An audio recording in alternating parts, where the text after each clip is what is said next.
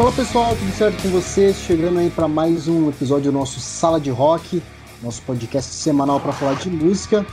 Estamos aí mais uma vez com o nosso amigão Digão. E aí, Vitão, mais uma semana tamo aí, mais um episódio. Vamos nessa. É isso aí, e o convidado da vez é o grande baterista Marvin Tabosa, baterista aí das bandas. baterista das bandas Odeon, Vitalismo, um grande, grande parceiro aí. E aí, como é que tá, Marvin? Fala aí, pessoal. Boa noite, Vitão. Boa noite, Digão. Como é que vocês estão, família? Maravilha? Prazer para mim estar tá aqui. Obrigado pelo convite. Vamos trocar essa ideia aí. Bora. Pô, mano, primeiramente, antes de começar a conversa, queria te agradecer de novo. Já te, já te agradeci, mas vou agradecer de novo, porque é uma honra ter você aqui com a gente, cara. Você ter separado um tempo aí para conversar com a gente. E, mano, uma primeira pergunta para você, cara. É, essa pergunta a gente faz todo o início de podcast para quem tá aqui com a gente trocando ideia. Legal. Qual foi a sua primeira experiência, cara, com a música? Tá, uh, calma aí, vamos, vamos entender essa pergunta. No caso, qualquer tipo de música, né? Não interessa se é rock ou não. Isso. Não, cara, qualquer tipo de música. Cara, então, eu só lembro de eu ouvindo muito funk. Olha só. Carioca é, mas isso, é, exatamente, cara. Mas isso era coisa de moleque, assim, 11, 12, 13 anos. Então, tipo, a molecada da rua que eu andava ouvia muito funk, a gente dançava nas festas. E 13 para 14 anos eu comecei a ouvir meio que sertanejo, assim, por causa da minha mãe, tá ligado? Eu ouvia muito Zé de Camargo, Chitãozinho Chororó, né? Aquela só, choradeira. Só, só clássico, só clássico. Aí, cara, com 14 anos, se eu não me engano, eu fui no Rock in Rio. E aí a chave virou no Rock in Rio de 2001, praticamente. 14? Não, acho que eu, não, acho que eu tinha 11 anos. 11 anos a chave virou. Só que eu só fui começar a entrar no rock mesmo com 14 anos. E, cara, e como que o rock chegou aqui? É, você falou, né, que você começou a ouvir funk e tal. Uhum. Qual foi o momento tipo, que o rock entrou na sua vida, cara? Tá, beleza. Cara, então, no, quando rolou o Rock in Rio, eu, cara, eu tava molecote lá, né? Eu nem sabia o que eu tava fazendo lá. Tipo assim, show do Iron Maiden, a galera pirando lá e eu dormindo, tá ligado? Nossa, galera cantando Fear of the Dark lá, foi um dos maiores shows dos caras, e eu lá, que porra é essa? Cheio de sono. Só que, é, três, quatro anos depois, cara, quando eu tava com 14 anos, eu, eu fui apresentado a um, um CD do Link Park, cara, Reanimation. E eu achei muito animal aquele CD, velho. E aí eu comecei a ouvir System, né? Comecei a ouvir Rádio Cidade naquela época, aqui no Rio de Janeiro. Tinha é, o Rock 10 e tal, por aí vai, Hora dos Perdidos. E eu lembro que nessa época eu ouvia System também, só que aí caiu na minha mão o CD do Linkin Park, o primeiro, né? O Hybrid Fury. Cara, quando eu vi aquele CD, mano, aí, aí o bagulho ficou louco, porque eu só ouvia ele. Tipo assim, era dormir, acordar, era o dia inteiro, dia inteiro ouvindo ele. E aí eu comecei a me interessar a vera pela música, sacou? Assim, pra parte instrumental da parada. Sim, sim. Pô, aí, pô, cara, eu me identifiquei muito agora, porque o Linkin Park foi, pra mim também foi a primeira banda que me introduziu, mano, no mundo do rock, exatamente esse álbum. Esse álbum é foda, um né? Cara, esse CD é o brabo, mano, esse Pô. CD é o brabo, cara, não tem nem o que falar. E foi um amigo meu que me apresentou, mano, olha, olha esses caras aqui, misturando rap com rock, é. cara, e Cara, eu lembro da, da sensação até hoje de arrepiar. Porra, sabe? cara. Até hoje eu ouço e eu consigo lembrar de 16 anos atrás, cara. É muito absurdo. E até, até mesmo quem não, não era mais próximo desse tipo de música também, cara, conhecia, ouvia falar, porque dava muito em alta naquela época, né, Vitor? Né, Vitor? É, eles fizeram o, o New Metal aparecer no mundo, né, cara? Tinha bandas mais antigas, mas o Link Park fez assim, ó, a gente tá aqui. E aí depois começou a vir o rolê todo.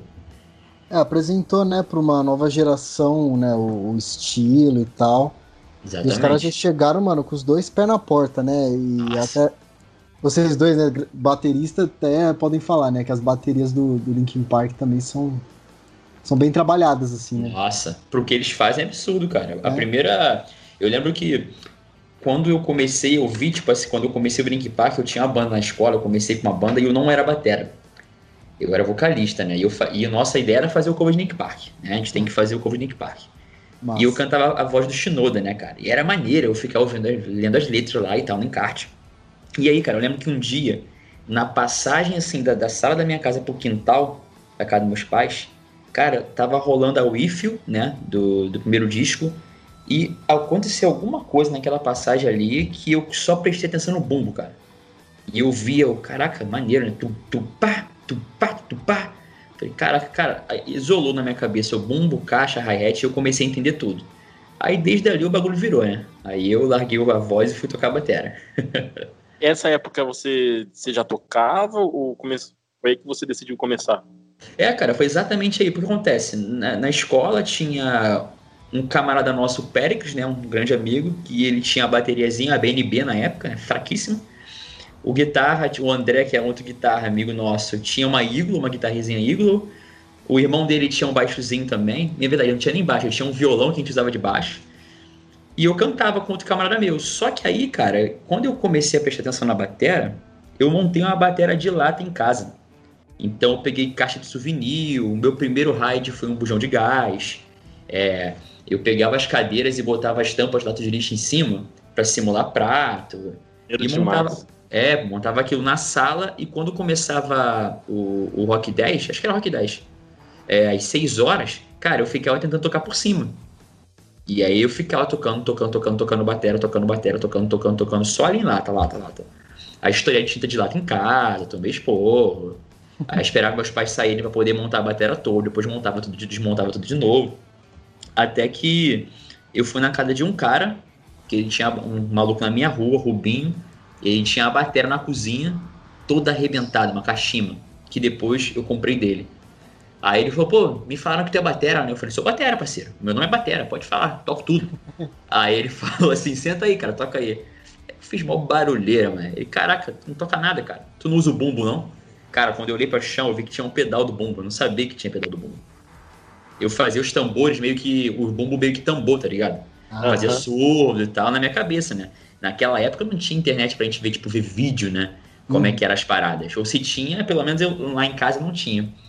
Velho, aí ele me ensinou o básico, né? Cara, aprende isso aqui. Tuf, pá, tu, tu, pá. A primeira batida de todo mundo, né? Cara, ele fez essa porra e eu ia brincar de pique-esconde, ia jogar futebol, ia fazer qualquer zoeira, eu ficava no cantinho da rua fazendo isso na minha mão. Tuf, pá, tuf, pá. E aí eu peguei um pedaço de madeira e um pedaço de borracha e que, é, preguei na madeira, então é como se fosse um pêndulo, sacou? Eu batia com o pé, fazia toque. Aí eu tirava o pé e subia, toque. E aquilo ali foi o meu primeiro pedal de bumbo, cara. E aí ferrou. Caraca, raiz total, né, mano? Raiz, raiz total, total, cara. Não, tinha camarada meu que usava o. Nossa, eu até falei com esse amigo meu semana passada, por que, que eu não pensei nisso? Ele usava o grampeador, cara. Perfeito, né? O grampeador tem até molinha. Perfeito. Perfeito, a mola do, do, do, pedal no grampeador, cara. Não, não tem como errar. Exatamente. Bom, é. Cara, e assim, hoje, se você for parar pra pensar assim, quais seriam suas maiores influências? Pode ser tanto como né, na bateria ou na música em geral, assim, pessoas que tipo te fazem querer fazer igual ou até melhor ainda. Cara, então, é, eu, eu sou um cara que consome muita coisa, né, cara, além do rock. Então eu não tenho um baterista, eu tenho vários. Sacou que eu curto muito. Pô, o Aaron Spears, o Eric Moore, é, o El Panda, que é o baterista do Bruno Mars.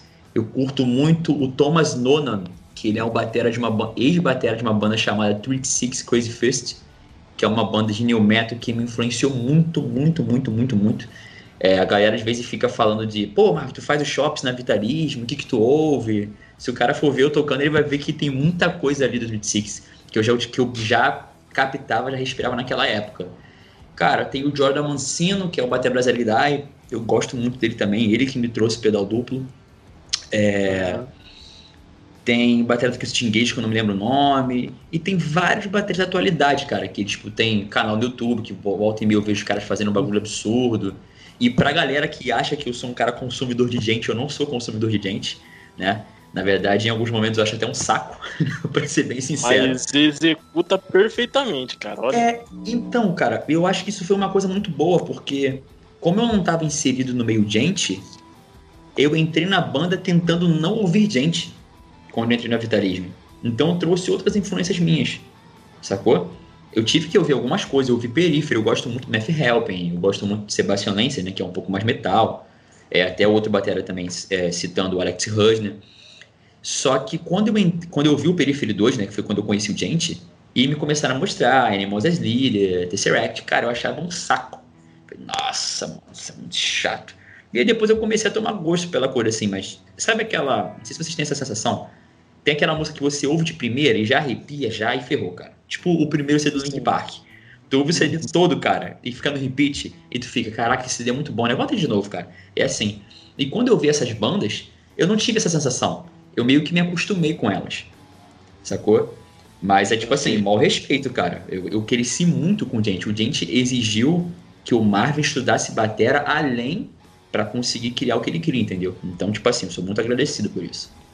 Isso é muito interessante é, porque, é, igual você falou, você acabou criando uma própria linguagem para a banda, né? Você acabou trazendo as suas influências para um, um, estilo de som e acho que tornou a parada mais assim, pessoal, é, mais original, né? Possível. Sim, cara.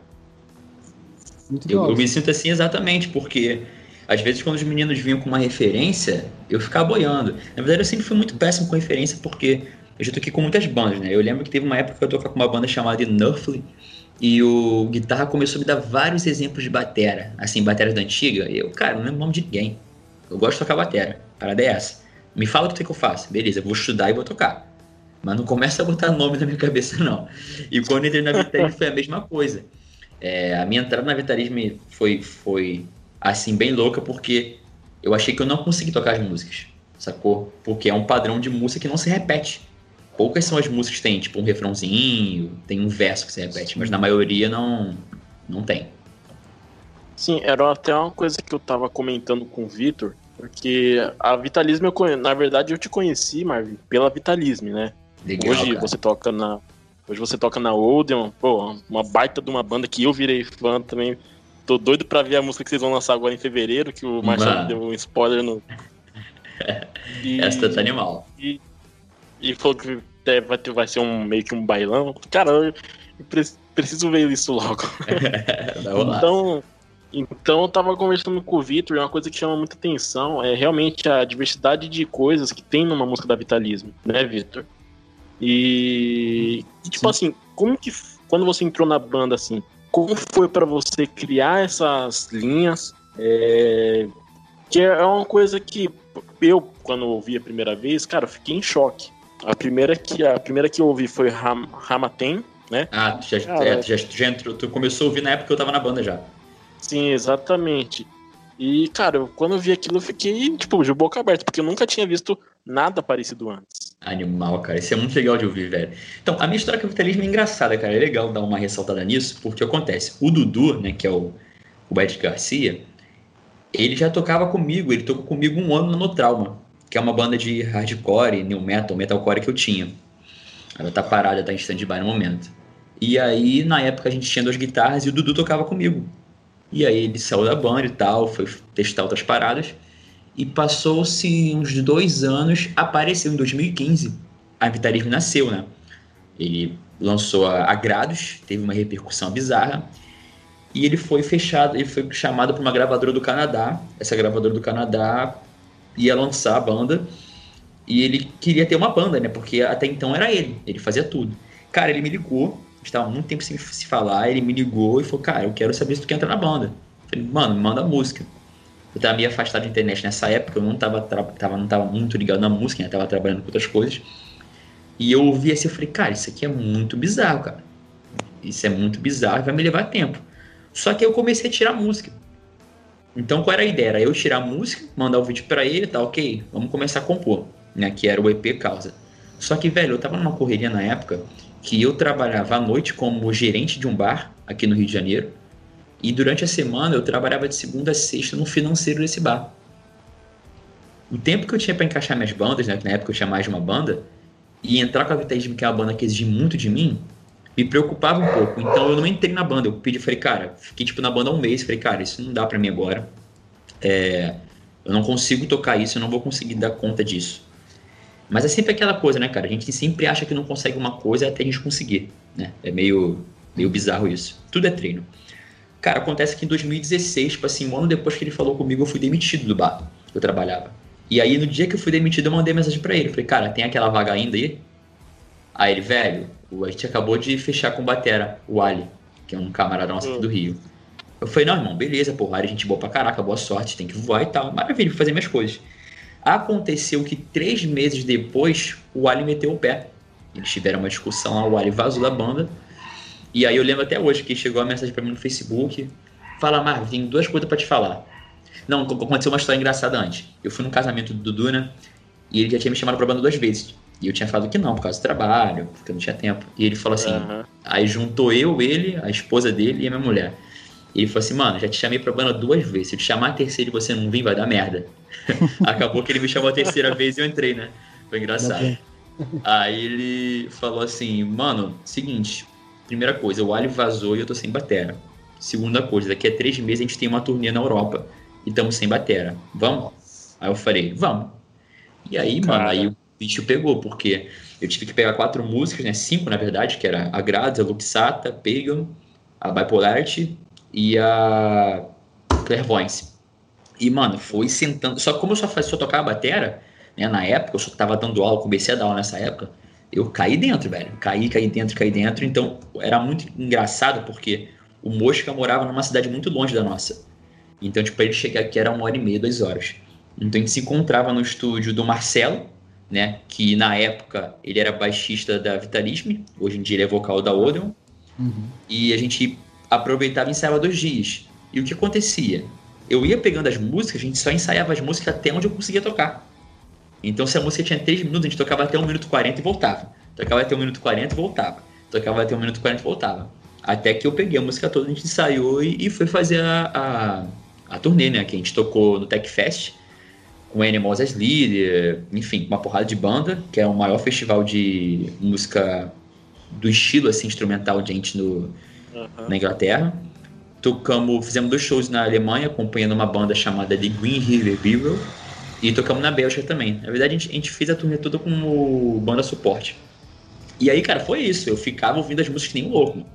Eles mandaram para mim a bateria sem, sem nada, né? Então eu ficava ouvindo, tirava, indo, voltando, indo, voltando, indo, voltando, e voltando. E aí foi basicamente isso que aconteceu. Aí no Si, aí no Si mudou, né, cara? Porque fui eu que compus tudo. Então foi muito mais prático. Tipo assim, eu comecei a colocar minha ideia mesmo, comecei a estudar coisas. Os moleques começaram a trazer, trazer coisas relacionadas à salsa, relacionadas a baião. Então eu comecei a estudar coisas relacionadas a isso. Eu tava um tempinho sem, sem ter aula de bateria, então eu procurei um professor de bateria para desenvolver essa parte de salsa, de música brasileira, de samba. E aí, basicamente foi isso, cara. E essa, essa parada da. Né, que você falou que né, já foi logo de cara fazer uma turnê europeia. Você já tinha saído para fora antes para tocar algo tipo assim? Não, cara. É, essa porra de turnê europeia é muito bizarra porque as duas vezes que eu fiz turnê europeia foram no susto. a primeira Caramba. foi com a Vitalisme, que assim, posso até dizer que foi. Não foi difícil, né? Foi assim, pra gente, como. É, imagina, cara, você tem um sonho de viver de música. Né? Hoje em dia a gente não tem mais um sonho, a gente tem um objetivo, né? Já mudou, né? Sonho a gente compra na padaria, o objetivo a gente corre atrás, né? e aí.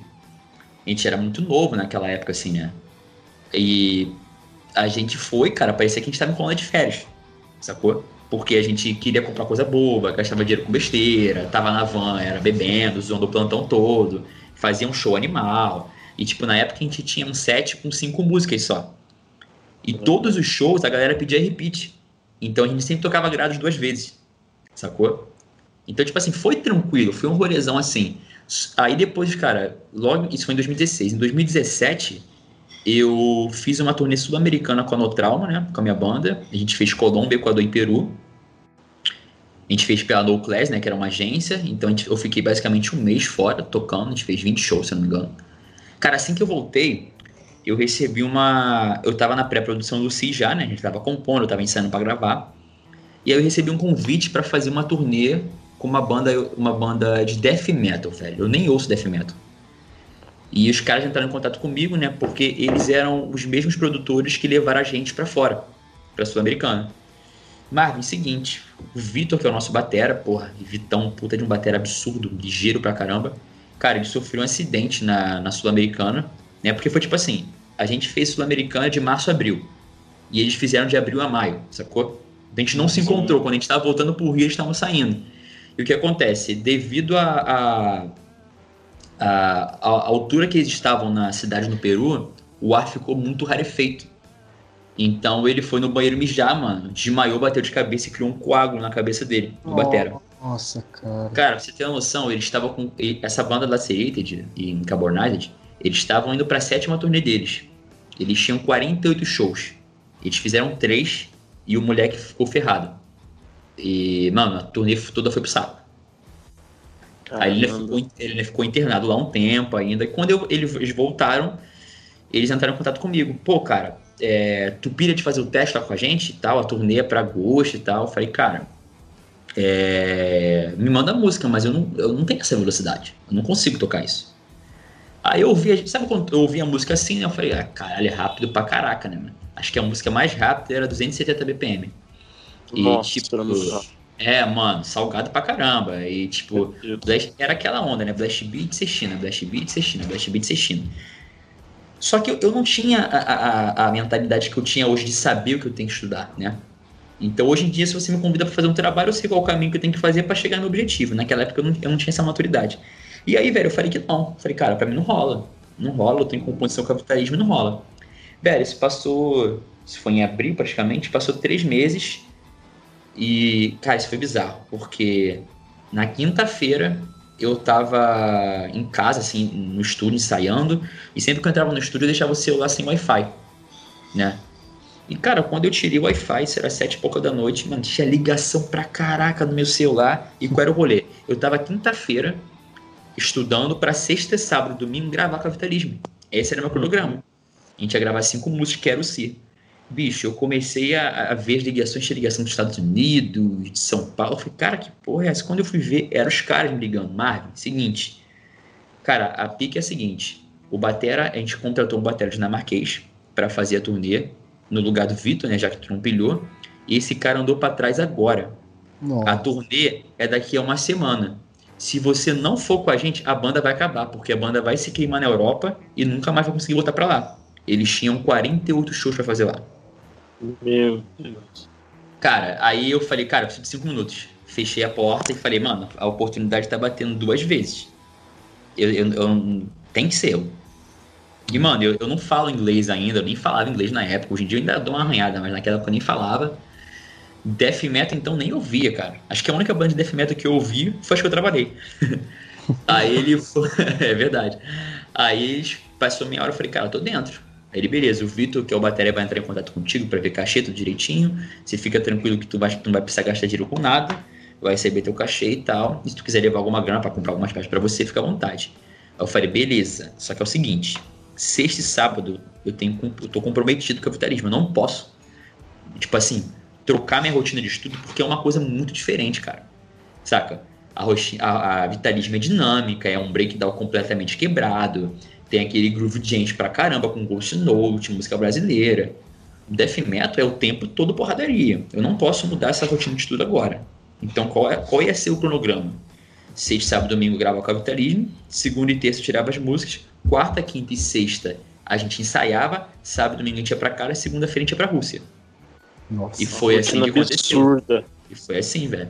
Domingo Cara. eu desmontei tudo. Aí Cheguei em casa, montei a bateria toda, porque eu levei a bateria para gravar. Montei a bateria toda. Aí os malucos mandaram a música, set list padrão, né, cara? Vamos te mandar 10 músicas, mandaram 12, na verdade. Tira as que tu puder. E aí eu fui tirando as músicas que nem um louco, cara. Eu lembro que eu ficava acho que umas 8, 9 horas na bateria.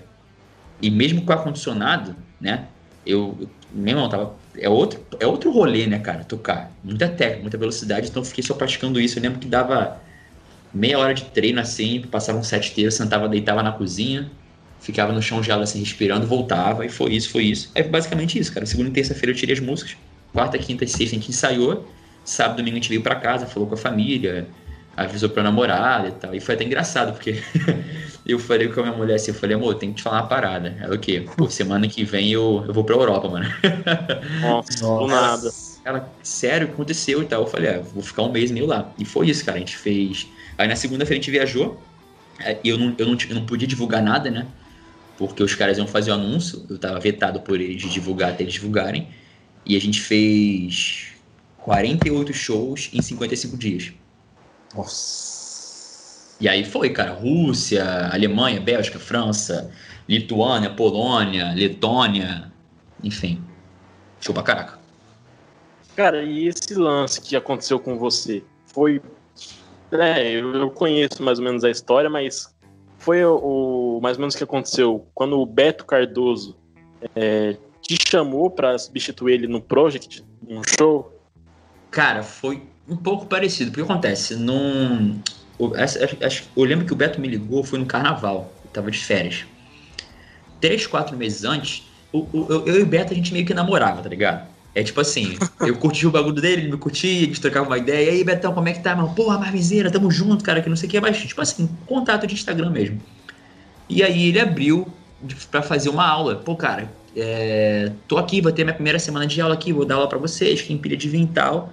E aí eu falei, cara, eu quero ir na aula, fazer tua aula aí. Aí ele, pô, quanto é que é? Ele me passou o valor, depois eu fui pra ele e, e saí. Nesse dia que eu fui pra casa dele, eu fui para São Paulo na sexta, sábado eu tive aula com ele, domingo eu ia tocar com uma banda de DF. Por que aconteceu? Quando eu voltei da, do, da turnê com os caras, eu fiquei muito conhecido no Rio de Janeiro por ser o cara que tira música rápido e que toca rápido. Eu era um baterra de hardcore na época, metal hardcore e, e gente, né? Então todas as bandas, cara, e, e, o metal, assim, é muito carente de batera bom, assim, não que eu me, eu me considero um batera bom, mas acho que vocês entenderam o que eu quis dizer, né? Sim, existe, é, né não, me, não me entenda com falta de humildade, não foi isso que eu quis dizer. Excelente, mano, para de modéstia. E aí eles falaram, mano, aí como, cara, surgiu muito trampo. Eu lembro que nessa, nesse ano de 2017, eu fiz mais de 170 shows. Assim, Nossa. e isso trabalhando. E, e, e é muito legal para mim isso, porque eu não fiz com banda, eu fiz com Marvin, né? Para uma banda, até você, é raro você ver bandas que fizeram 170 shows no ano.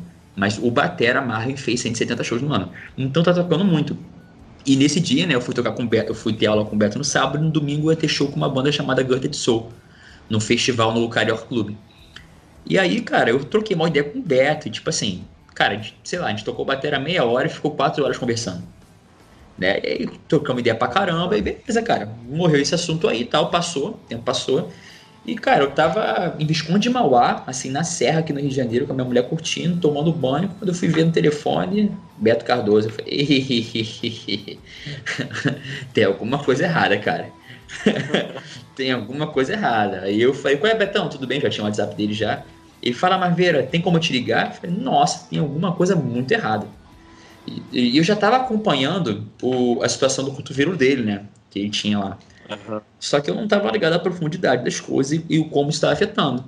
E aí ele me ligou, eu estava na pousada, eu falei, cara, é o seguinte, é, eu tenho que ficar um tempo sem tocar batera para curar meus cotovelos.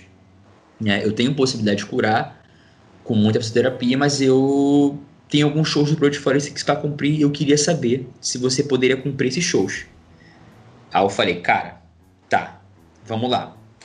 Eu preciso saber os BPMs das músicas, eu preciso saber as datas para saber se eu consigo tocar. Porque, tipo uhum. assim, o Gui, eu, eu acompanho o Project há muito tempo. O Gui é um batera muito tranquilo. O primeiro disco eu me garanto. O Henrique já é um bagulho um pouco mais salgado. Você já é nível hard, né? Eu não acho impossível, mas eu não tenho tempo para isso. E na realidade eu tinha um mês e meio, né? Eu tinha mais tempo, mas as músicas do Project comparado com a do Lacerated, que são músicas repetidas, é outra parada, especialmente as composições do Beto. E aí ele falou, cara, eu vou falar pros caras e te falo. E aí ele me ligou e passou um setlist de 10 músicas. Assim, pegaram as mais simples, algumas eu falei, cara, essa aqui eu não consigo tocar. Minto, ele passou para mim as músicas mais rápidas era Pode Pá e Foda-se.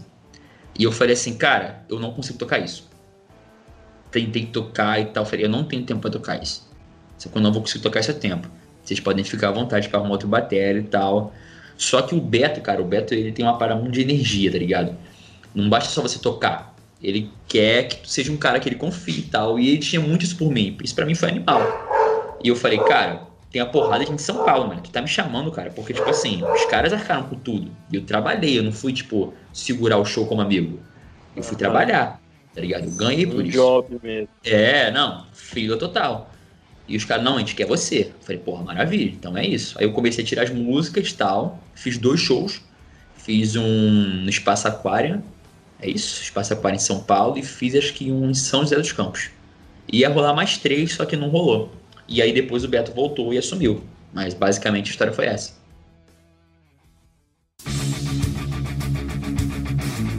Imaginando, né, que depois de, dessas, dessas histórias, assim, como é que ficou depois a sua, sua cabeça? De, de, porque imagino, fico imaginando, né, você teve que se colocar num, num desafio muito grande, né? Assim, é, cara. Psicologicamente hum. falando, né, a cabeça, assim. Sim, velho. É porque, por exemplo, com a Serenity, foi para mim eu, eu senti um pouco foi um pouco mais fácil, porque embora é, eu nunca tivesse assistido em turnê, eu entrei em turnê com pessoas que não eram conhecidas, saca? Então eu fui ficando amigo dos caras com o tempo. Então era uma relação muito profissional, saca? Muito profissional mesmo. Assim, até nível de briga mesmo, era uma relação muito profissional. Com, com o Project eu já conhecia os caras, tá ligado? A gente tinha ido uns meses antes no churrasco de um, de um youtuber chamado Lucas Inutilismo. E a gente se conheceu lá, passou o final de semana junto, trocando uma ideia. Almoçamos depois na casa do outro e tal. Uhum. Então já tinha uma relação, tipo assim, de trabalho de amizade. Então, cara, eu fiquei muito nervoso. Assim, muito nervoso. É, primeiro porque, cara, eu não tava tocando com o meu set. Eu tinha que usar o set do Beto. Uhum. E o Beto, cara, ele é tipo três vezes maior que eu. Né? Ele usa, no lugar do tom, ele usa um surdo de 14. Entendeu? E a bateria dele é configurar para ele. E ele virou para mim e falou assim: Cara, eu só te peço que não mude muito o hack. Eu falei: Beta, a, a coisa boa é que a minha configuração é igual a tua, né? Eu uso o surdo na direita e o surdo na esquerda, tu usa o tom. A única parte é que eu sou destro. Só que a, não é nem a questão de afinação, mas a ergonomia dela era para ele. Então, cara, para mim foi muito complicado com relação à altura de tambor, com relação a dois bumbos, porque o Beto usava o pedal mais curvado, usava o pedal mais, mais esticado, é, assim, né, com o escardão é, uhum. reto. Então tive muita dificuldade, tá ligado? Eu mudei toda a minha forma de tocar, mudava banco. Eu só liguei meus pratos, usei todo o set dele. Mas pros caras é importante, né? Ter toda a configuração do set e tal. E, cara, a nível de banda profissional, assim, com equipamento, Project foi a banda mais profissional que eu toquei. É, tipo, eu lembro de eu chegar no ensaio e o Caio me passar um Enir assim, Marvin, é, passa teu som aí. Eu passei, eu falei, cara, faz o seguinte, me aumenta um pouquinho de baixo, por favor. Ele, não, aumenta aí. Eu aqui aonde? Me dá teu celular. Cara, ele baixou um aplicativo no meu celular e eu fazia a minha, monitoração pelo celular. Tá ligado? Era outro rolê. Não tinha técnico de som, era a gente mesmo se monitorando, cada um se monitorando pelo teu celular, não precisava pedir a ninguém. Então, para mim, foi tipo um mundo novo isso. Então eu tava, tipo assim, muito preocupado. Até porque no show do Aquarium, na Aquariamba lá, cara, era um show grande, muita gente, tocar com Matanza Wink lá, né? E tocou com Pence, palco grande e tal. Falei, caraca, que bagulho bizarro. Sim. Mas, cara, foi mal showzão, assim. Caguei no pau, não tinha como não cagar. né? Por pouco tempo, cara. A gente, a gente, saiu três vezes só. E. Rolou, rolou. Rolou legal. É, eu imagino que tem, tenha sido um baita desafio mesmo, porque, assim, na minha opinião, né, acredito que bastante gente também, a Project hoje é uma das maiores bandas do Brasil na, né, no metal. E, Sem dúvida. E as músicas dos caras, meu, é difícil pra caramba. Eu, assim, conhecendo eu, cara, eu vou ter que, mano, ralar muito pra ser, se, se um dia eu quiser pensar em tocar uma música do Project. Então, assim, eu imagino que tenha sido um desafio muito grande mesmo, porque, cara, o Beto, Be, o Beto junto com você, com com Bruno Valverde, com Eloy Casagrande, cara, acho que são os quatro hoje maiores bateristas do Brasil. Isso eu falo sem dúvida, sem puxar o saco. Puxando a sardinha também, porque eu sou fã também. Legal visto. Mas assim, cara, falando de fato mesmo, são caras que vêm, tipo, resgatando tudo aquilo que já, já ocorreu lá atrás na questão do metal, que dá, tá dando a vida para essa cena. E uma a outra questão também que eu queria saber, né? Você falou desse desafio de, né, de substituir, de ser chamado de última hora. Mas hoje no Brasil, qual, qual que é o maior desafio que você vê de ser músico no Brasil, principalmente de um estilo onde, tipo, embora tenha cena, mas não é tão conhecido e que está no, no mainstream, assim, a gente pode falar, né? Cara, então, é, eu hoje em dia, eu não sinto tanta dificuldade, porque tanto a Vitalismo e o Odeon são voltados para fora. Né? Hoje em dia, eu vivo e uma boa parte da minha renda vem da Vitalismo, vem dos streamings. Né? A gente não tem gravador, não tem nada, então vem tudo pra gente. E a Odeon está caminhando por esse caminho, porque a gente já entendeu o percurso que tem que fazer. Isso é até engraçado tocar essa ideia, porque as pessoas sempre falam: caraca, a banda é perfeita, cara. Mano, como é que vocês se encontraram e tal? Pô, vocês deram muito certo. E tem aquela galera que fala: ah, mano, não, vocês deram certo, cara. Só que a galera não entende que cada um teve uma história, uma caminhada pelo underground bizarra até chegar nesse ponto, sacou? Até chegar num ponto que tu sabe o que tu não tem que fazer e o que tu sabe que tem que fazer. Tu sabe que tu tem que investir e o que você não tem que investir. Então foi até interessante tocar nesse assunto, porque o maior desafio, cara, é a gente se manter aqui. É, é, como, é como se fosse o seguinte: a gente tem que se manter aqui sem contar com esse aqui. Tá ligado? Sim. Porque acontece, o que faz girar o rolê todo, hoje em dia, se você fosse pensar nível financeiro, pra gente que não tem uma gravadora, é gerar conteúdo para esse conteúdo ser vendível e a gente poder trabalhar. Em questão de show, cara, a gente fez show aqui no Brasil com a Vitalisme, quatro shows, cinco shows sacou? Três em São Paulo, um no Rio de Janeiro e um no Mato Grosso. O resto foi tudo fora. Foi os quatro na, na Europa e um em Israel, em 2018. Hum. Sacou? A gente até tinha uma turnê para fazer de um mês lá, com, com o mesmo produtor do Ginger, né? Pra vocês terem uma ideia. Só que a turnê deu ruim, a mulher do cara se matou, o cara desapareceu, foi mal, mal bad. E aí o que acontece? Cara, não é uma coisa impossível.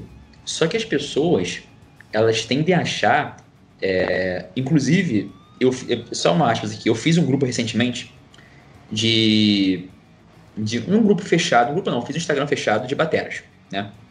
Porque o que acontece? Sempre que eu abro a caixinha de pergunta, a galera fala que tá faltando foco, tá faltando disciplina. Eu tá tô nesse, nesse grupo? grupo eu tô, tá? eu tô. Legal, então tu viu o que eu apresentei lá, a realidade. Então, Sim, exatamente. Bem...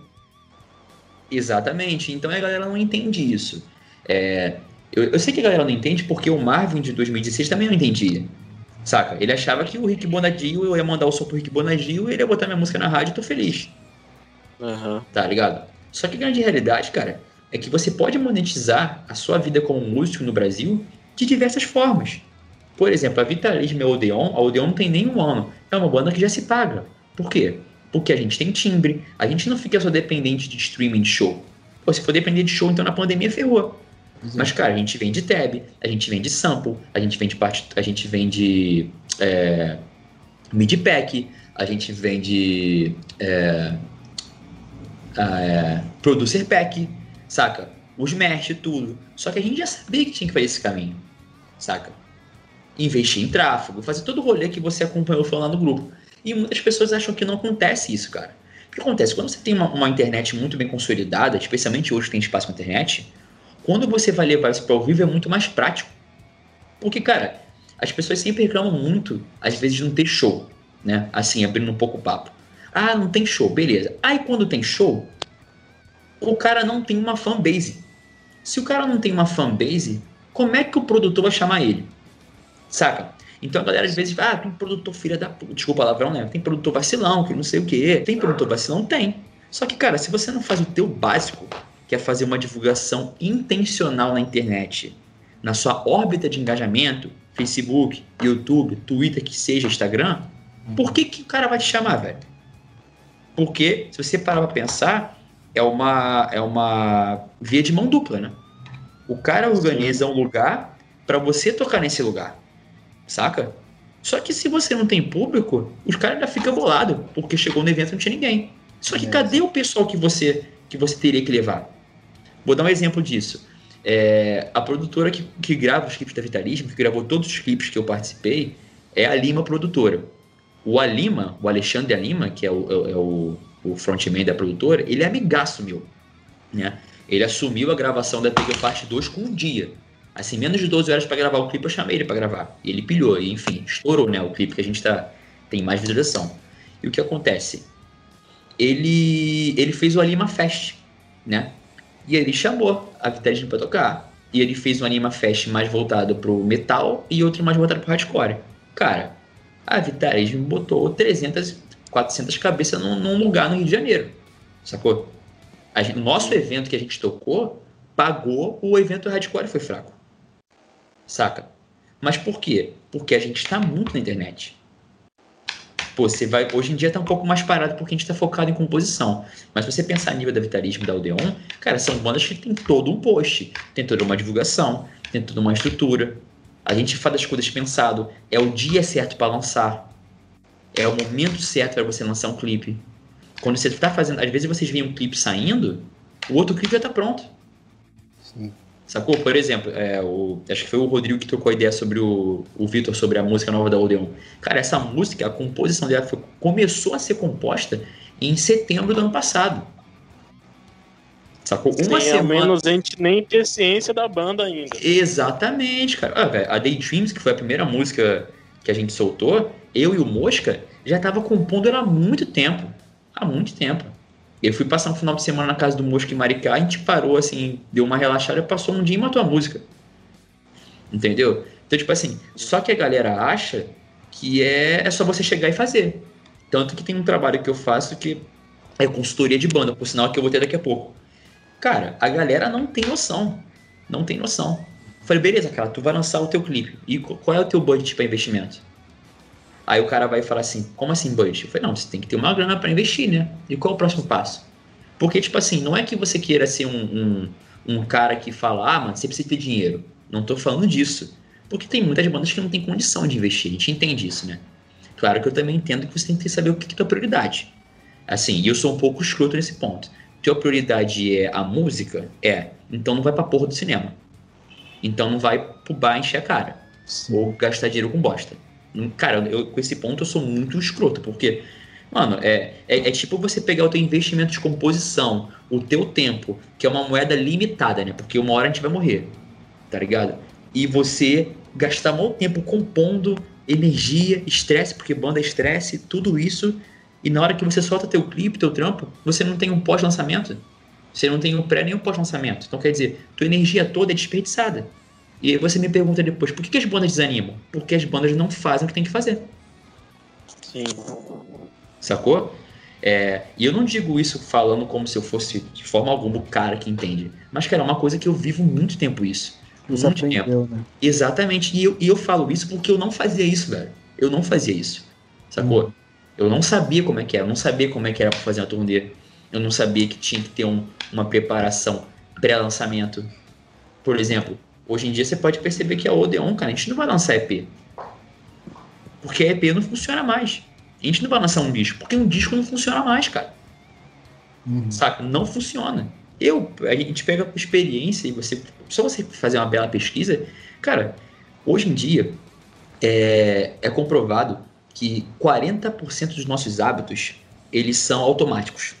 Dentro desses 40%, o, o jovem, né? Vamos botar o, o cara de 15 a 35 anos, ele tem apenas 6, perdão, ele tem apenas 6 minutos de atenção retida. O resto ele se perde. Como é que um cara que tem 6 minutos de, de atenção retida, ele vai ouvir um disco? É. Você está entendendo? Então a gente tem que começar a dançar conforme a música.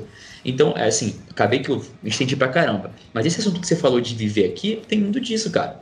Por isso que quando eu abri lá o grupo, eu falei, gente, é, a minha ideia é que sejam independentes de banda. Por exemplo, cara, ninguém da Vitarismo e da Odeon tá tocando. O único que trabalha assim, sem ser ligado com a música, é o André. Né? E ele trabalha numa loja de instrumento musical. Ele também é baixista da banda lá do, do Intilismo. O resto, todo mundo vive com a música. Entendeu? Que são caminhos que a gente, que a gente resolveu fazer. Estratégias que a gente resolveu fazer. Tanto quanto a gente aplica na nossa vida pessoal, quanto na banda. Só que quando você conta a história que você tem que aprender, quanto você tem que é, investir nisso, a galera peida, cara. a galera peida. O, o, o, Digão que tava no grupo, quando eu fiz o vídeo do foco, que eu trouxe uma questão mais de autorresponsabilidade, vazaram os quatro do grupo.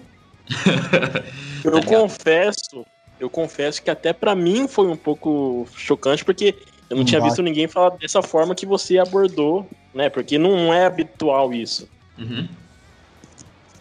E até mesmo, você falou da, esse negócio do EP não, não, não, né, não dá mais certo. Uhum. Quando vocês lançaram Daydreams, né, eu até, quando você fez um post no Stories, eu até falei, caraca, mano, tô doido pra ouvir o CD. Eu lembro é. que você me falou, não, mano, a gente não tá meio com essa ideia.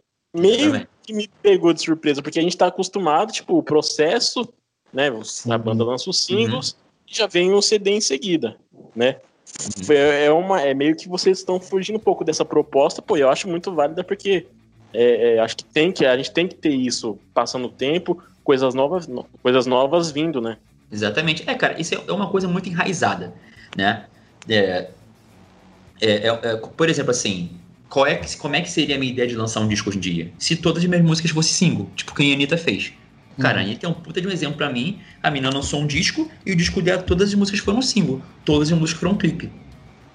Saca? Bicho, se você vai lançar uma single hoje de uma música tua absurda, tu escolhe essa música, vai ser single. E se você não faz um pré-lançamento dela, né, um pré-save, se você não escolhe nem o dia certo de lançar no Spotify, porque tem isso, uhum. saca? E você não faz um clipe dela, você tá perdendo engajamento, cara. Tá ligado? Porque você é, é muito mais prático você atrair um visual. Oh, vou dar um exemplo pra você mais básico. Hoje em dia, hoje, semana passada, eu tava futucando assim, né, nos stories e tal, mexendo, tal. Aí passou uma banda que começava assim com o cara dando um guitarrista dando um pulo na parede e o vocal berrando. Cara, eu falei, nossa, que... o, o cara tem. Você, você hoje em dia, a gente.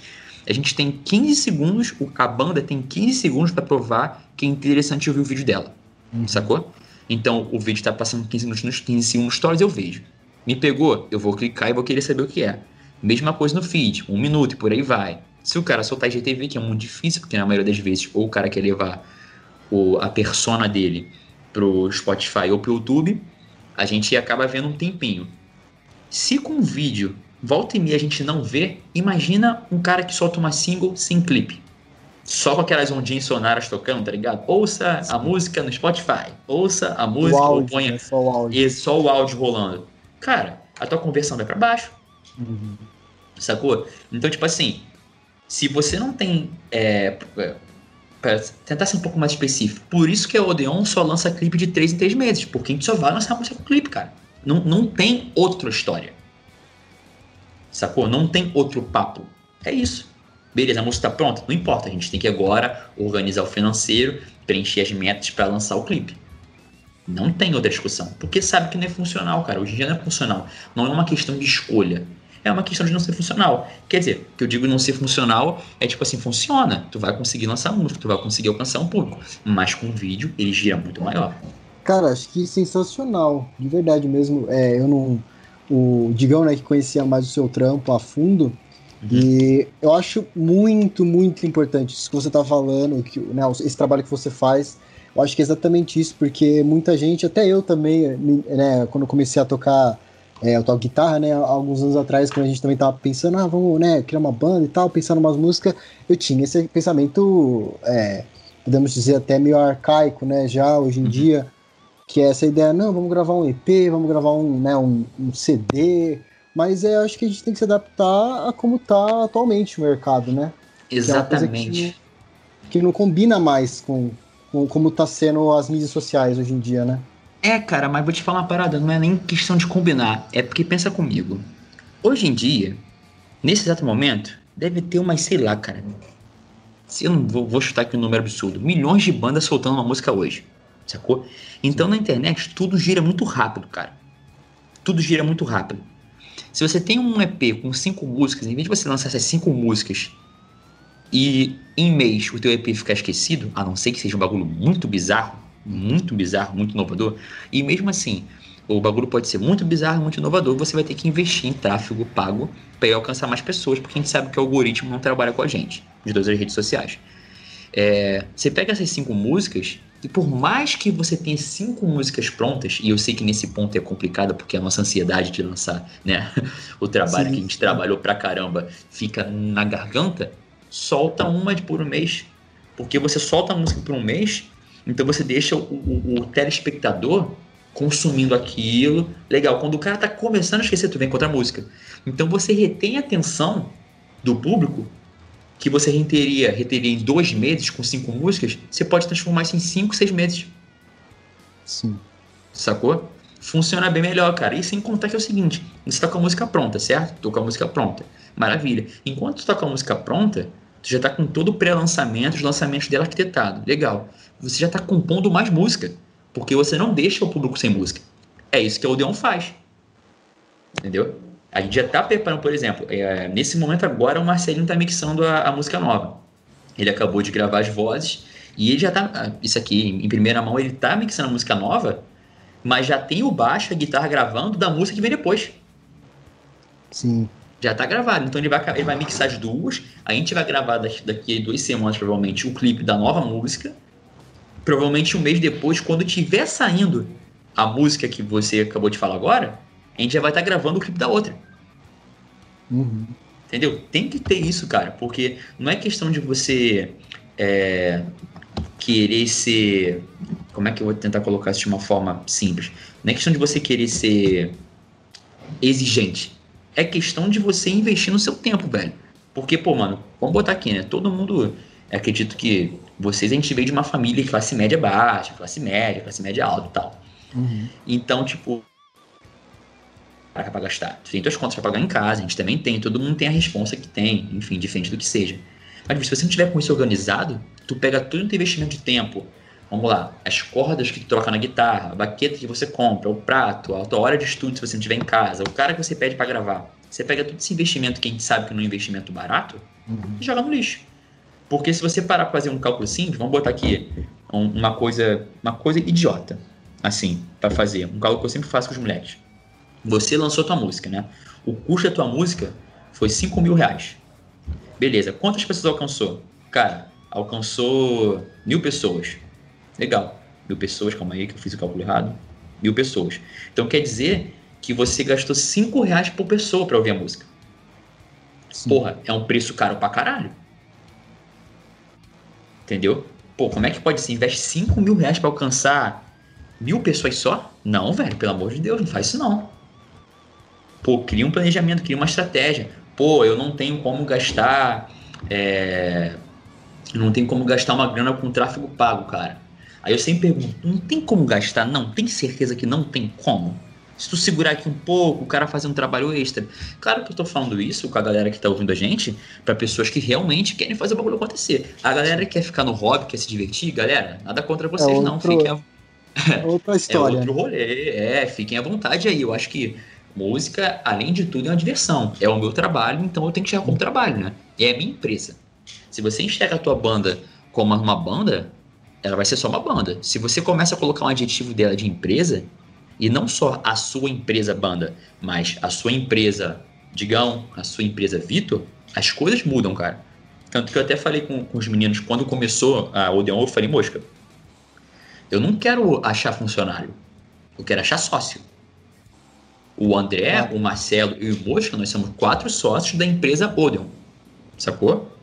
Marvin, quais são os funcionários? Funcionário é o hold, funcionário é o cara que faz as artes pra gente, são os terceirizados, né? É o cara que grava o clipe, sacou? Se você não tem isso muito bem construído e todo mundo entendendo o papel que tem que ser feito dentro da banda, cara, tem que ver até que ponto não vai cansar. Porque cansa. Sacou? Porque você investe teu tempo, investe teu dinheiro, você não vê retorno.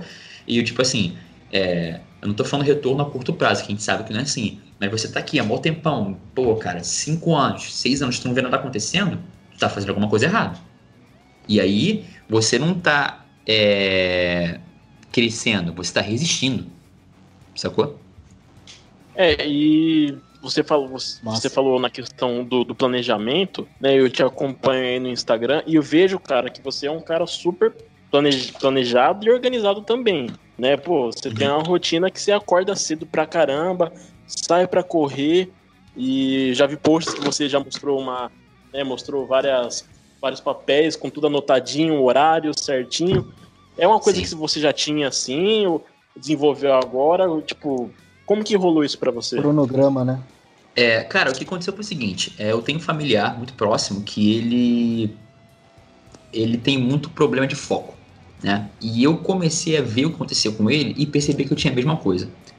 Então, eu tenho falta de foco, por isso que eu tento ser o máximo focado. Eu tenho déficit de atenção, por isso que eu tento ser o máximo disciplinado.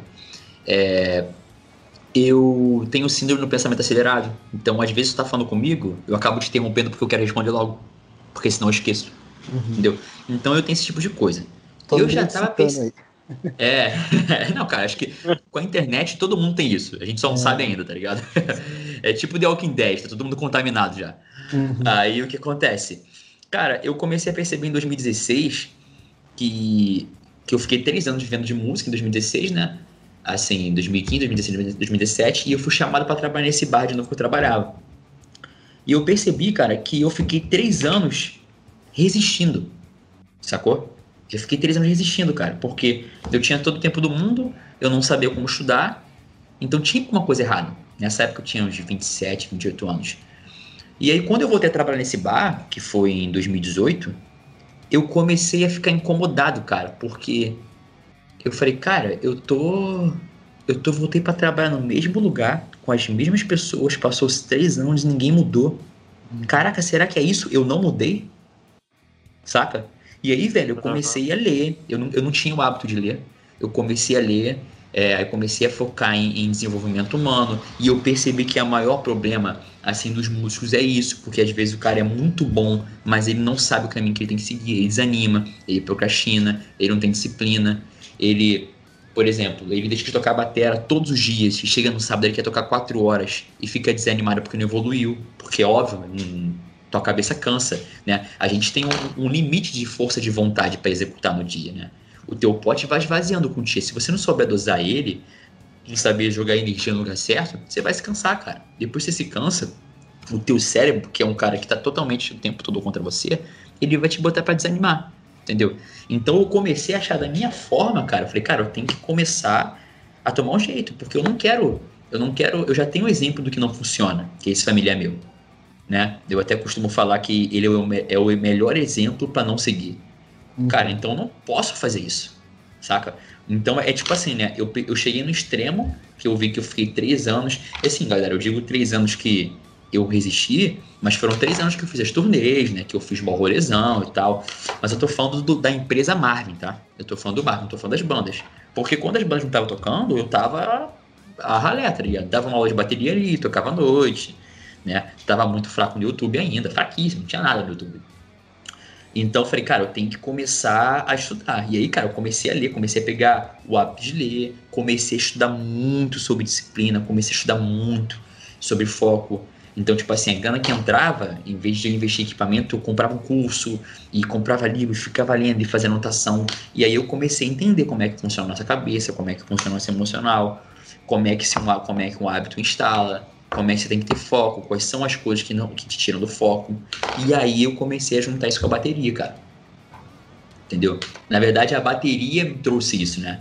E a bateria mudou todo o Marvin é, em questão de tudo, sacou? Em questão de alimentação, em questão de treino, de acordar cedo e por aí vai. É porque é muito legal, porque eu vejo, né, quando você se encaixou nisso, eu acredito que teve um estalo que você, né, você usando suas redes sociais, teve aquele estalo. Eu preciso mostrar, mostrar um exemplo, né, mais ou menos assim, para as pessoas é. que estão que estão me vendo, o meu público, os meus fãs. Eu posso falar por experiência própria, porque né, eu via que você, mano, você acordava que 3h40 da manhã, você já tava correndo na rua com a toquinha e depois voltava, já ia fazer exercício, né?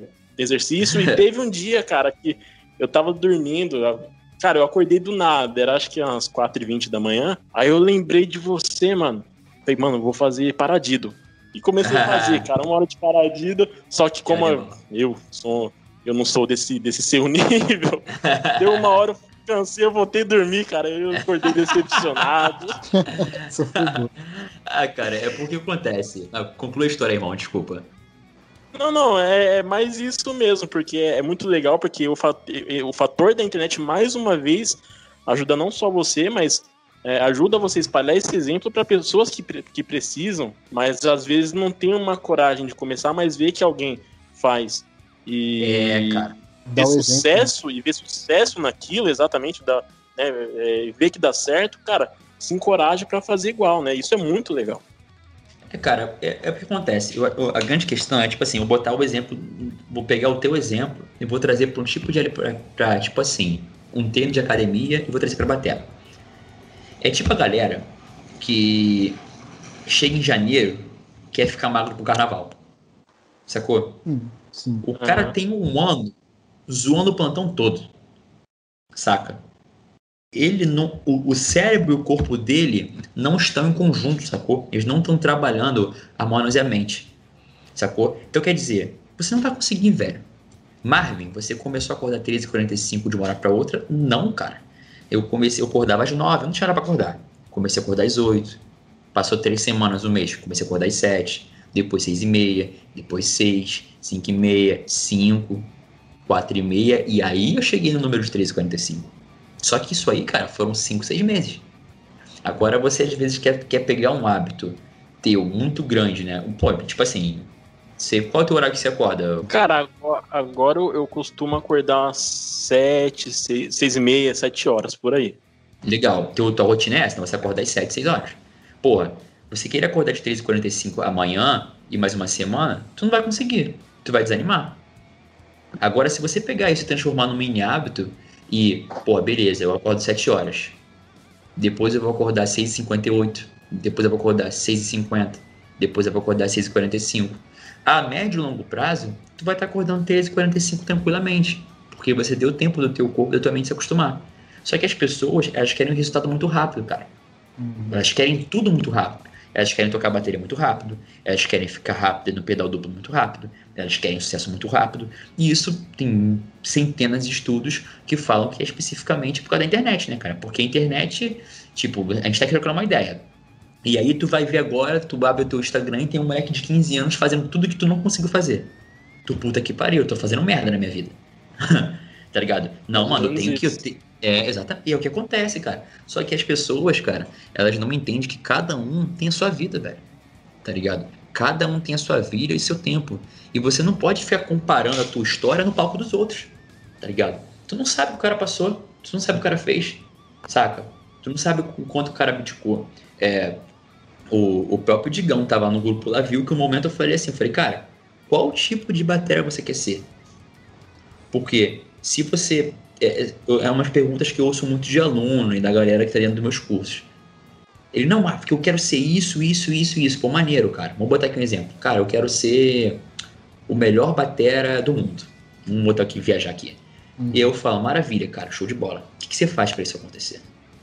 Ah, eu toco bateria todo dia. Só isso? Porque se você quer ser o batera melhor do mundo, tem que ser reconhecido por isso. Então, além de você ser, meu irmão, de você ser perfeito, assim, né? Um excelente batera tocando, mano, tu tem que se divulgar muito, tu tem que fazer coisas que, mano, tu tem que viver para ser o melhor do mundo, para tu ter uma alta performance, né? Eu não tô falando auto performance. Auto performance é a gente com a gente mesmo. Alta performance é você com o melhor da tua área, né? Então você seria enquadrado entre os melhores bateristas né? Mano, você tem que investir muito em você. Então, deposite a sua energia em coisas que você consegue. E as pessoas de vezes não pilham com isso, sabe? Elas não entendem, acham que é dar um passo para trás e enfim, né, cara?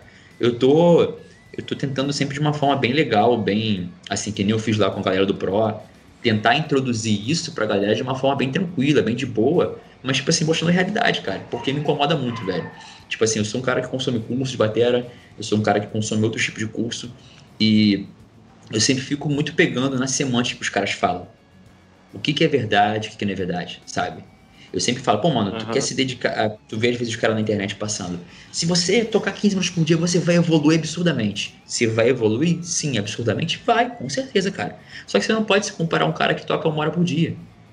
Sim. É impossível, velho. Sacou? Por mais que o teu estúdio seja focado, tô pegando 5 minutos fazendo paradido, 5 minutos fazendo double stroke, 5 minutos só pedal duplo. Por mais que o cara fique uma hora fazendo o single stroke, a mão dele vai ficar muito mais rápida que a sua. Sacou? Porque enquanto você investe 15 minutos, a bateria te devolve 15 minutos, a guitarra te devolve 15 minutos. Se você investe uma hora, você vai receber uma hora de volta. E aí é uma bola de neve, né? Só que enquanto você está estudando 15 minutos, você estuda 15, depois 30, 45, então na semana você estuda, sei lá, é, 75 minutos. O cara está estudando 7 horas. Quem aí vai tocar mais? Você tá entendendo? Então é, é, tipo, é uma escala progressiva que a galera às vezes não entende, velho. Que é tudo rápido. E aí, quando você quer tudo rápido, você quer mudar tudo muito rápido, sem orientação, sem direcionamento, você desanima, velho. E aí, cara, você vê uma porção de gente que, que é absurda, que tem um talento absurdo e vai ficando para trás, sacou? E é, e é bem legal a gente ter, ter pessoas como você assim, que, meu, que mostra como que é esses passos, porque mostra que é possível, né? Não é uma coisa já imediata, mas fazendo de pouquinho em pouquinho você consegue chegar lá, né? E puxando, e puxando, e puxando nisso também, né? É, na questão da internet, a gente vê. Agora eu falo, eu falo não só de você, mas como a banda Oden, que a gente percebe, cara, que vocês têm muita interação com o público. Isso é demais. Legal, eu cara. quando toda vez que né, vocês lançam música nova, eu vou no perfil de cada um, mesmo que eu, né, eu posso imaginar que cara, vocês vão responder, mas, cara, eu vou lá, deixo meu elogio. É, e, cara, e vocês respondem, isso é muito legal. A gente, a gente como fã, meu, a gente valoriza isso pra caramba, né? Então, é, tipo, você já sempre teve essa ideia de interagir com o público, ou, ou sei lá, ou sempre você teve essa, essa, essa natureza? Então, cara, na verdade foi as duas coisas. Os quatro, né, a gente sempre foi muito comunicativo. E aí vem daquela história que eu falei contigo, de você entender, tipo, bom, o Mosca ele é o mais novo, né? Mas o Mosca é bem rodado também, assim. O Marcelinho, cara, quando eu tava com a No Trauma, sei lá, em 2014, o Marcelo tinha a banda dele Horizon Falls. Então a gente, toca, a gente não se falava, mas a gente tocava em vários eventos juntos. Uhum. O Ed Garcia, por exemplo, assim, na Vitalismo, ele tinha Hellbreath. O André tinha. Ah, esqueci o nome da banda dele. Em São Paulo também, que rodava pra caramba. Então a gente começou a perceber que a gente tem que ser comunicativo com o público. Ah, Marvin, mas eu não sou comunicativo. Beleza, cara, eu também não era. Mas se você treina, se você se comunica todo dia um pouquinho, o que acontece a longo prazo? Você se comunica bem, né? Pô, Marvin, como é que você me dá um exemplo disso? Você pode pegar o meu primeiro vídeo no YouTube e o vídeo que tá agora, as lives. Cara, eu tava travado. Eu fiquei, e aí, galera? E, e, e, e. Só que toda semana eu gravando um vídeo, me acostumando com a câmera, o meu corpo e a minha mente já começam a acostumar e eu gero um hábito novo e fica mais prático para mim. Juntando a isso, cara, hoje em dia você tem que escolher, velho. Num mundo que acabou de passar por uma pandemia absurda, onde morreu uma porrada de gente. Se você quer ser o artista egoísta ou o ser humano amável. E, cara, quando a gente é um ser humano amável, assim, que troca ideia com as pessoas, dá atenção na medida possível, cara, você ganha muito mais que um fã, você ganha um amigo. E é esse cara que vai lutar por você, que vai fazer exatamente o que você acabou de falar. Vai ficar aqui agora comentando quando é que vai vir outra música. Uhum. É o cara que vai chegar depois vai mandar pro WhatsApp. Mano, olha a música desses caras, velho. O que, que esses caras estão fazendo? Uhum. Agora, se você é um cara que chega para mim no Instagram e fala, ei, Marvin, cara, acompanha o trabalho. Eu falei, obrigado. Tu, pô, cara, cara, você tem noção quanto. Ou às vezes nem responder, né? Exato. Cara, cara, toda semana vem alguém falar comigo. E, mano, não acredito que você respondeu. Eu falei, cara, eu respondo todo mundo. Mas não acredito, tem gente que, que manda áudio pra mim, eu respondo com vídeo. Falei, ei, cara, beleza, tranquilo, mas como é que tá aí teu dia, mano? Espero que tudo bem. Mano, eu não acredito que não sei o que. Eu falei, cara, qual é a diferença eu, pra você? Você me respondeu a primeira vez, mano. Esse foi. Legal, cara. É, cara, porque qual é a diferença de mim para você, velho? Ó, eu sangro, eu tenho que tomar banho, eu uso roupa, eu sou careca, não sei se você é careca, mas eu tenho um pouco de cabelo aqui ainda, né? Eu tenho barba, eu tenho orelha, eu tenho dedo. A única diferença é que eu tive escolhas que me fizeram investir mais tempo na música e colher algumas coisas que talvez você, com o teu investimento, vai, vai colher futuramente. Sacou? Uhum. E por que, que eu tenho que tratar as pessoas menor que isso? Não, tem nada a ver, cara. Tá maluco? Eu prefiro ganhar muito mais. Não só eu, eu, eu e os meninos. A gente prefere muito, ganhar, muito mais ganhar o respeito e o carinho da galera do que, porra, ser o cara que é escroto. Tanto que, pô, na gravação, na. É, não sei se você acompanhou isso, a gente estava compondo lá no, no Mosca. Cara, a gente abriu uma live e os caras na mesma hora criaram um grupo de WhatsApp de fã-clube da banda. Pô, o grupo tem 30 pessoas, cara. Caramba. Sacou? E é uma galera que, pô, quando sai alguma coisa, já compartilha. Tem uma galera de lá que tá sempre nas minhas aulas quinta-feira. Hum. Sacou? É o cara que, pô, saiu um mesh, é o cara que vai consumir. É o cara que vai fazer o pré-save da música. Sim. Sacou? Então, se você não tem, ainda mais no mundo hoje, que você tá afastado, se você não conseguir demonstrar esse carinho e essa compreensão com uma pessoa que quer conhecer você pela internet, velho, você tá tempo atrás, sacou? E eu vou te falar uma parada. Você que fez essa pergunta da gente estar tá acessível e tal, cara, isso é um puta de um investimento de tráfego orgânico que a gente está fazendo. Porque a gente chega a mais pessoas se comunicando do que investindo dinheiro. Entendeu? É mais humano, né? Exatamente, cara. Pô, troco ideia contigo. Aí tu chega e fala assim, pô, maluco, caraca, mano, você acredita que o Batera da Vitalismo da U não me respondeu, cara? Aí o maluco, caraca, é sério? Quem é esse cara? Sacou? Vira fã também. Exatamente, é, cara. E os caras começam a trocar ideia, conversar. Assim, eu tô falando de duas formas, né, cara? Eu tô falando da forma que eu sou, eu sou assim, e da forma que o, a minha forma de ser faz o meu profissional ganhar também, entendeu? Sim. Uhum.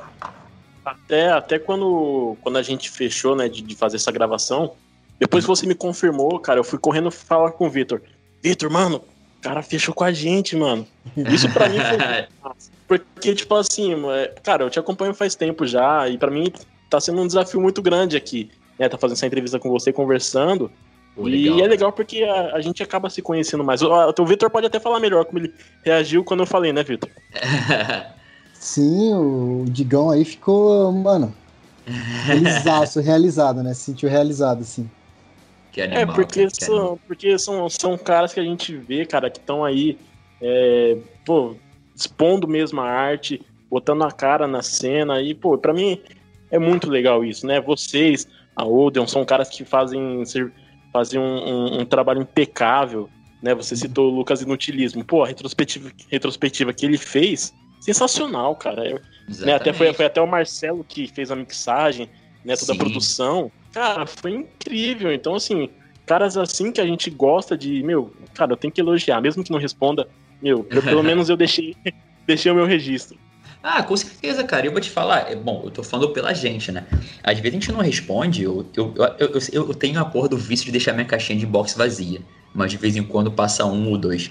Mas às vezes quando a gente não responde é porque a gente esquece mesmo, cara, que é muita gente.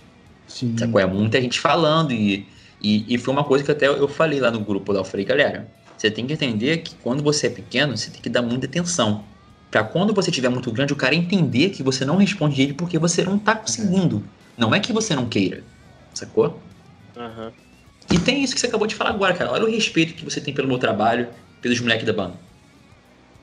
É uma coisa muito doida mesmo, cara. E é isso que faz a gente acreditar que são caras como vocês, mano, que vão chegar, chegar onde vocês querem, além ainda. Mas, Marco, é o seguinte, mano, pra gente, chegamos finalmente aqui, pra gente te liberar aí.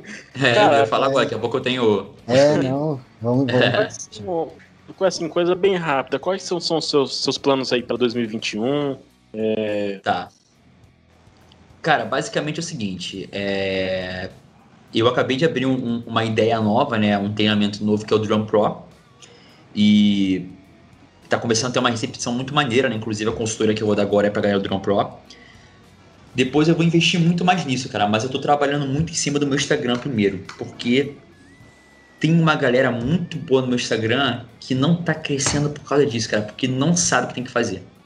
E eu percebi que a, a grande questão da parada, como hoje em dia tem muitas pessoas na internet, você perde o foco de seguir pessoas que entregam realmente coisas boas. Não estou querendo de forma alguma desmerecer o conteúdo de outras pessoas. Mas a longo prazo, só a galera que levar o bagulho muito a sério vai ficar. Então eu quero levar o bagulho muito a sério. Então a minha ideia, eu só tenho uma palavra para esse ano que é escalar. Perdão, duas palavras: escala e foco. Então, cara, a minha ideia é futuramente fazer um podcast também com bateras. Esse vai ser meu plano pro YouTube. Vai ser um podcast para batera, só que a minha ideia não é ficar tocando ideia sobre batera. É sim entender como o psicológico desse batera entende, funciona. Como é que é o ritmo dele de estudo. Eu quero saber se o cara pratica paradido três vezes na semana. Isso aí é, cara, é treino. Treino é treino. Você tem que pegar a baqueta e praticar. Eu quero entender como é que ele pensa, como é que é a rotina dele. Então eu vou começar a fazer um podcast sobre isso. É... eu tenho, eu vou aumentar mais a, quantidade de conteúdo no, Spotify, no, no YouTube. E eu tô com uma ideia de fazer um treinamento no YouTube. Quer dizer, vão ser vários vídeos de 15, 20 minutos comigo tocando algum groove, algumas frases em todos os BPMs. Por exemplo, ah, vai ter uma frase em gospel shops, 100, 105, 110, 115, 120. Para quê? Para às vezes o batera que não tem tanto contato com o metrônomo, o cara vai ver meu vídeo no YouTube com a partitura rolando, ele só tem o que? Limitar. Então com isso o cara vai se desenvolvendo em casa, sacou? Como se fosse acompanhar um treino de academia, só que de batera. Sim. Pode crer. Assim, a curto, a, a curto prazo é assim, cara. Esse ano é isso. Então você, Entendi. baterista, músico, sigam o Marvin, porque, cara, muita coisa boa vindo aí, né? Pô, legal, cara, legal. É, tô, tô, mano, tô. Depois que 2020 veio, né? E eu percebi que eu conseguia fazer tudo o que eu queria, velho. E que o foco e a disciplina me trouxe isso. Mano, eu não tenho medo mais de nada. De nada. Assim, é, é muito foda falar, eu me sinto muito confortável falar isso porque a gente tem medo das coisas, cara. A gente tem medo do que as pessoas vão pensar, a gente tem medo de tomar uma atitude errada. Mano, mas eu sei que cada coisa que eu dou errado, maluco, é porque tinha que ser errado naquele momento e porque eu vou aprender alguma coisa. Então, meu irmão, eu tô que nem um louco. Eu vou para cima e é isso aí. mas, mas acho que é, é, todo mundo tem que ter esse pensamento, né? Mas, é, cara, mano. porque, mano, a gente tem a oportunidade de viver, velho. Vamos fazer o quê? Dormir? É isso aí. É isso. Marvin, mano, pra finalizar, cara, muito obrigado, mano, por você ter aceitado o nosso convite. Pô, pra mim foi uma honra conversar com você, né? Legal, conversar com, com a gente aqui, separar um tempinho pra gente. Cara, sucesso para você precisar do espaço aqui para sempre divulgar seu trabalho, cara. Sinta-se à vontade. É só muito mandar obrigado, aquele, aquele, famoso salve. É, show de bola. Aí. Não, legal, quem cara. Tá São atitudes aí... dessas que vão fazer diferença. Isso, e quem tá ouvindo a gente aí, Cara, siga eles nas redes sociais, a gente já vai passar. A Odeon tá vindo com tudo aí, mês que vem tem música nova. Vitalismo também vai lançar música nova que eu tô sabendo aí. É, o Chapa tá esquentando. é isso aí. Então é isso, Marvin, mano, muito obrigado, cara. Foi um prazer falar com você, cara. Sucesso em tudo que você for fazer. Beleza, Digão, prazerzão, irmão. Vitão, obrigado pela troca de ideia, obrigado pelo espaço também, pelo convite. Galera que tá ouvindo a gente aí, se mantenham firme, vamos cair dentro que só depende da gente. Grande abraço para todo é. mundo. Cara, obrigado Sim. mesmo. Tamo junto. É nóis, viu? Valeu, irmão. Grande abraço. Rapaziada, é o seguinte, eu queria aqui mandar um abraço.